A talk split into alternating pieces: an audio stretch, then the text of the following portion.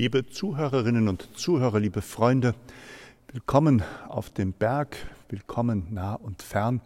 Wie sagen wir immer so gerne, im Gebet verbunden und das sagt ja eine ganze Menge aus. Im Gebet verbunden, das meint zuerst einmal, man ist eine Gemeinschaft im Gebet. Man ist eine Gemeinschaft in Christus. Man ist eine Gemeinschaft der Herzen. Man ist eine Gemeinschaft in guten Gedanken, die verbinden, ob man sich jetzt nun sieht oder einfach nur umeinander weiß. Und wie schön, dass es technische Möglichkeiten gibt, diese Verbindung, naja, auch zu zeigen oder hören zu lassen oder in irgendeiner Form technisch noch zu unterstützen. Es bleibt die Verbindung der Herzen und ja, danke für die technischen Möglichkeiten, das auszubauen. Ich will erzählen, dass die Ausstellung über die verfolgten Christen weltweit weitergezogen ist Richtung Karlsruhe. Letzte Woche war der letzte Ausstellungstag und Stefan Klein, der Stefan Stein, der Referent von Kirche in Not, hat in ein paar freundlichen Zeilen sich nochmal intensiv bedankt für die Unterstützung, für die Möglichkeit, für das engagierte Dabeisein bei einem doch so wichtigen Anliegen. Wenn ich so zurückblicke und ich habe die 15 Tafeln alle noch vor Augen und könnte sicherlich noch das ein oder andere Land aus dem Gedächtnis aufzählen, dann bin ich selbst sehr dankbar. Ja, Menschen sind nach St. Joseph gekommen. Menschen haben den tagsüber die Zeit genutzt, um diese Ausstellung zu sehen. Ich schätze mal, es waren 150 bis 170. Es war unser Ortsversteher hier aus dem Stadtteil Roten-Dittmold, der mit einer Gruppe sogar einen ganzen Vormittag hier verbracht hat. Es waren Einzelne, die erkannt oder unerkannt hier gewesen sind und nicht nur das Kerzchen bei der Mutter Gottes angezündet haben, sondern auch die Zeit bei der Tafel verbracht haben. Es waren die, die wir gar nicht erkannt und gesehen haben. Es waren die, die in den Sonntagsgottesdiensten oder über die Mittwochsandachten geschaut haben und ja mitgedacht, mitgefühlt, mitgebetet, mitgelitten haben über das Schicksal dieser vielen, vielen Menschen auf vielen, vielen Ländern, auf vielen, vielen Kontinenten, die in der Verfolgung sich bewähren müssen, die standhaft bleiben müssen und die uns einen Blick auf eine leidende, auf eine Kirche der Glaubwürdigen zeigt, von der wir selber lernen dürfen. Von daher auch Ihnen, die Sie gehört haben, zugehört haben, die Sie bei unserer kleinen Länderreise auch über diese Mittwochsandachten dabei gewesen sind, auch Ihnen einen lieben Gruß und ein Dankeschön für diese Solidarität. Wir sagen ja im Gebet verbunden. Und so wollen wir auch versprechen, dass wir das Anliegen der verfolgten Christen auch hier immer wieder ins Gebet nehmen und uns daran erinnern. Im Namen unseres Herrn Jesus Christus, Licht und Frieden.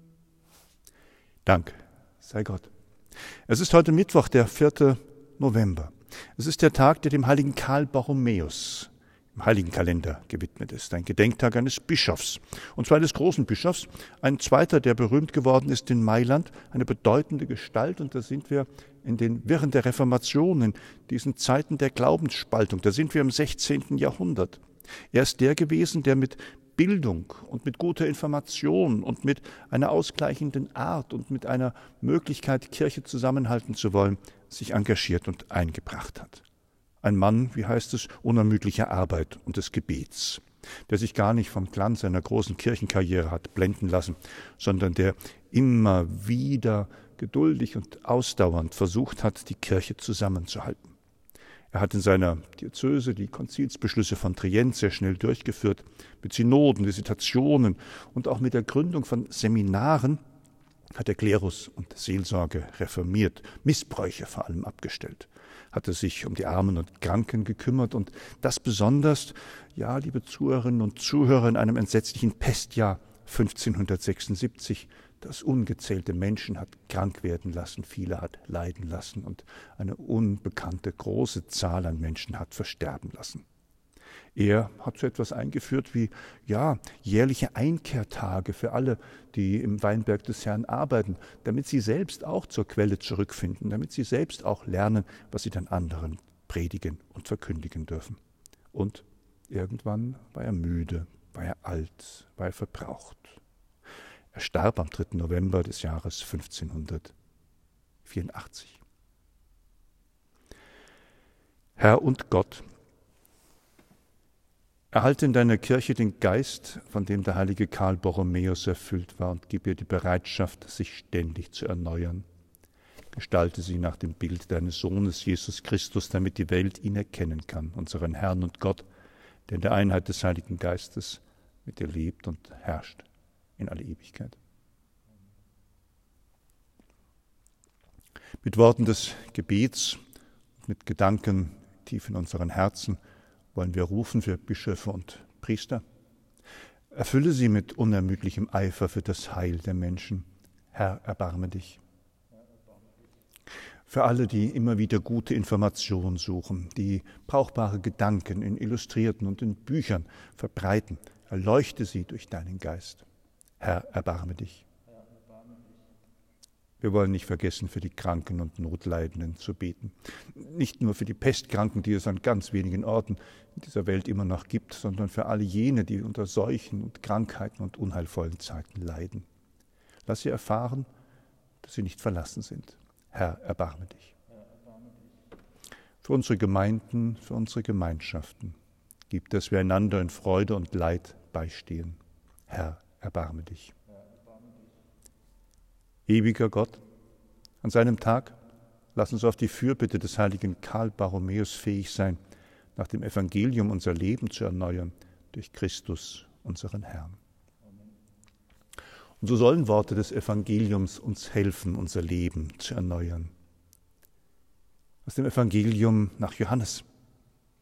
Jesus sprach in jener Zeit, Ich bin der gute Hirt. Der gute Hirt gibt sein Leben hin für seine Schafe. Der bezahlte Knecht aber, der nicht Hirt ist und dem die Schafe nicht gehören, er lässt die Schafe im Stich und flieht, wenn er den Wolf kommen sieht. Und der Wolf reißt sie und jagt sie auseinander. Er flieht, weil er nur ein bezahlter Knecht ist und ihm an den Schafen nichts liegt. Ich bin der gute Hirt. Ich kenne die meinen und die meinen kennen mich wie mich der Vater kennt und ich den Vater kenne und ich gebe mein Leben hin für die Schafe. Ich habe noch andere Schafe, die nicht aus diesem Stall sind, auch sie muss ich führen, und sie werden auf meine Stimme hören, dann wird es nur eine Herde geben und einen Hirten. Evangelium unseres Herrn Jesus Christus. Erinnern wir uns, der gute Hirt Jesus, er hat auf die Frage seiner Jünger, wie sie beten sollen, gesagt, wenn ihr betet, dann sprecht, lasst es uns gemeinsam tun. Vater unser im Himmel, geheiligt werde dein Name, dein Reich komme, dein Wille geschehe, wie im Himmel so auf Erden.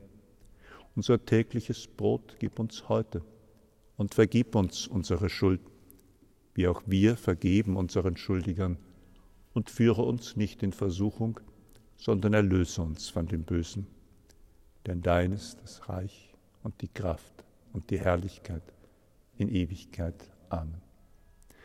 Seien Sie gegrüßt, seien Sie gesegnet, bleiben Sie bewahrt und in seinem Frieden. Im Namen des Vaters und des Sohnes und des Heiligen Geistes. Amen.